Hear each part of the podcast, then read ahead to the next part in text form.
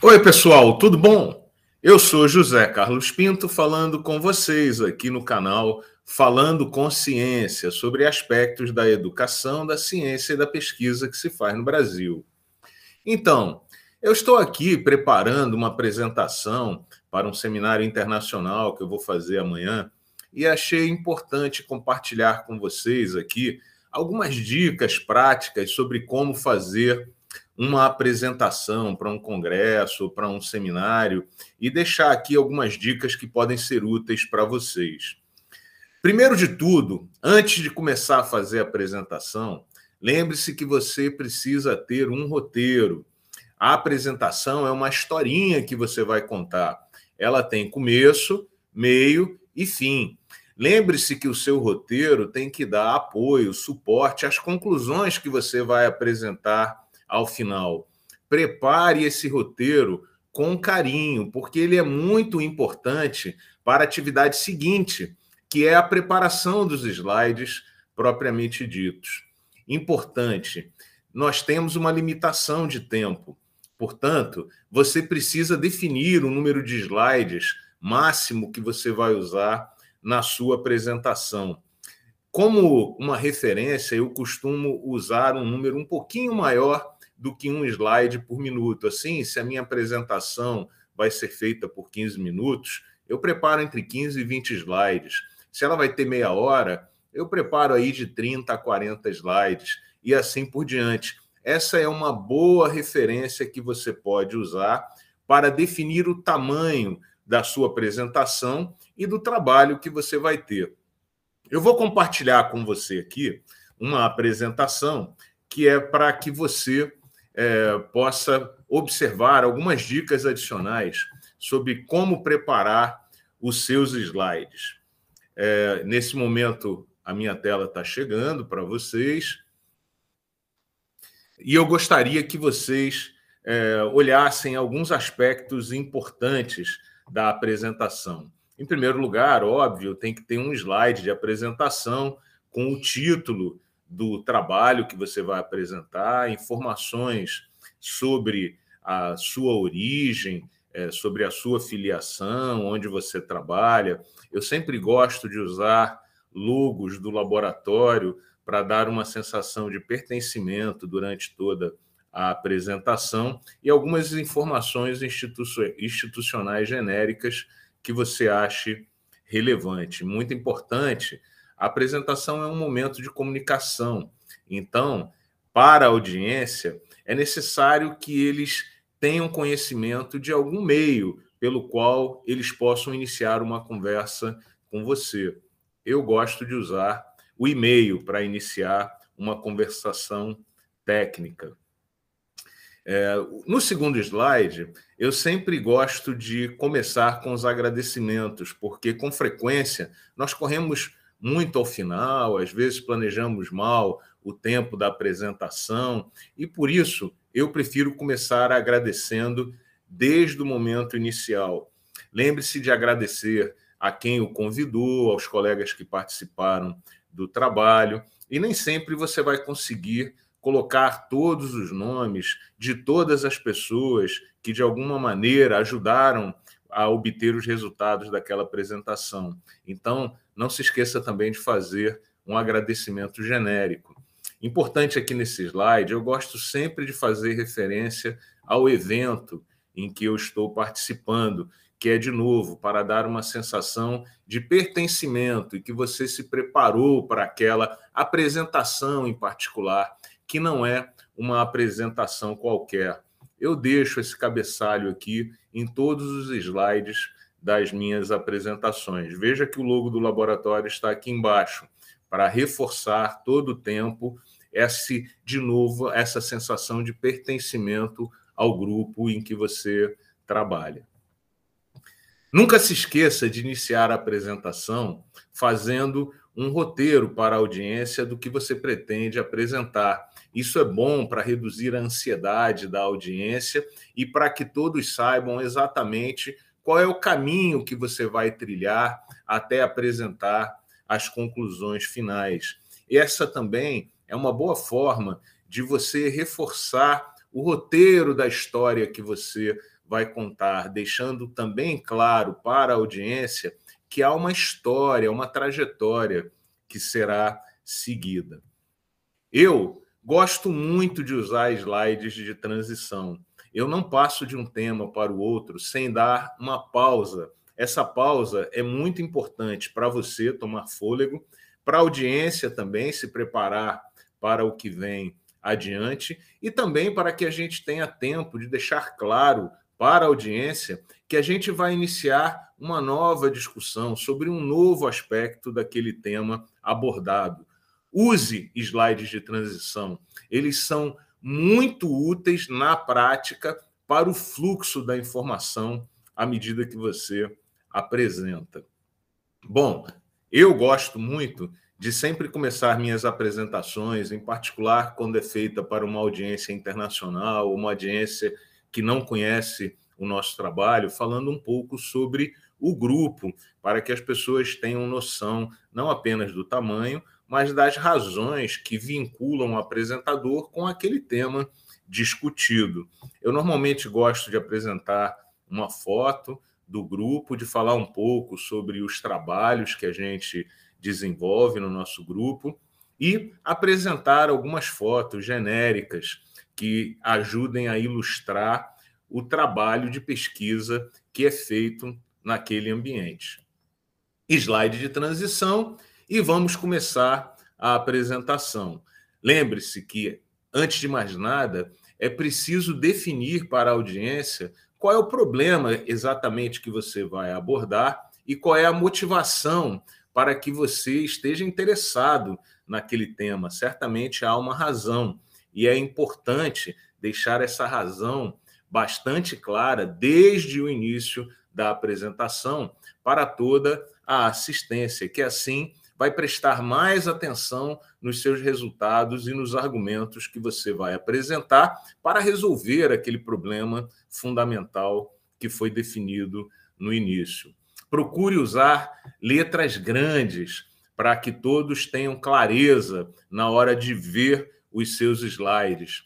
Use cores quando você quiser separar os textos e chamar atenção para algum aspecto particular. E muito importante, preste atenção, se você estiver usando PowerPoint, nesse, sublinhado colorido, porque ele pode indicar que há algum problema com a grafia ou com a gramática do seu texto.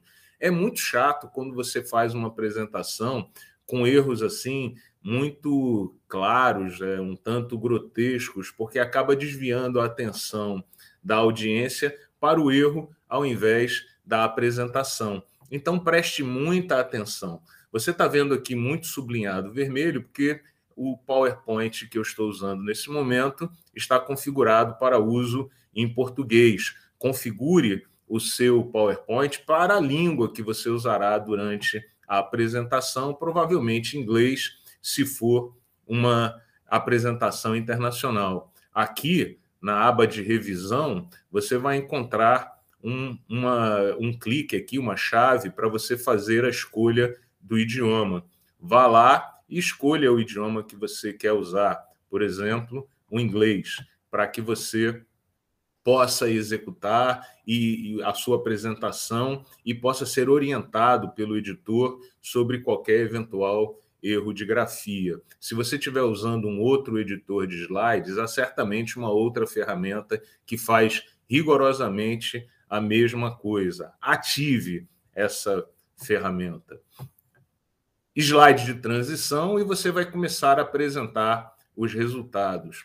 Procure ilustrar os resultados de forma gráfica, chamando atenção para o problema que você quer discutir com auxílio de gráficos, ilustrações. É, lembre que, se aqueles dados estão publicados, você precisa dar o crédito àquela publicação. Tem sido muito comum em eventos internacionais que os créditos sejam dados com pequenos print screens dos papers é, e que fazem referência àquela publicação. É, eu não gosto muito de colocar a referência dessa forma, porque atrai muito a atenção da audiência para a referência ao invés do tema e dos gráficos que você pretende discutir. É uma outra maneira de você fazer a apresentação da referência é como está mostrado aqui nesses slides, em letras pequenas no pé da página, de maneira que a pessoa interessada vai, vai olhar e vai prestar atenção naquela referência. Se você tiver que apresentar os resultados, for inevitável na forma de tabelas, lembre-se que é muito difícil identificar a informação numa tabela longa ou num conjunto grande de equações se você não chamar atenção do resultado principal que você pretende discutir. Por isso, lembre-se sempre de ressaltar o que você quer apresentar. Ajude a audiência a ver o que você pretende mostrar. Isso também vale para gráficos, figuras, ilustrações. Ressalte a informação importante. Ajude a audiência a lhe acompanhar. Se por acaso você quer fazer referência a um trabalho seu ou de um outro colega que você considera muito importante, onde são encontrados muito, muitos resultados a respeito daquele tema, ressalte, apresente uma figura grande com aquele trabalho, convide a audiência a visitar aquela publicação para aprofundar aquela discussão particular. E se os dados ainda não foram publicados, não estão disponíveis na literatura, ressalte isso de maneira explícita para que a audiência, caso queira tomar ciência formal daqueles dados e se interesse por aquele aspecto particular da pesquisa, solicite a você informações posteriormente ao final daquele evento.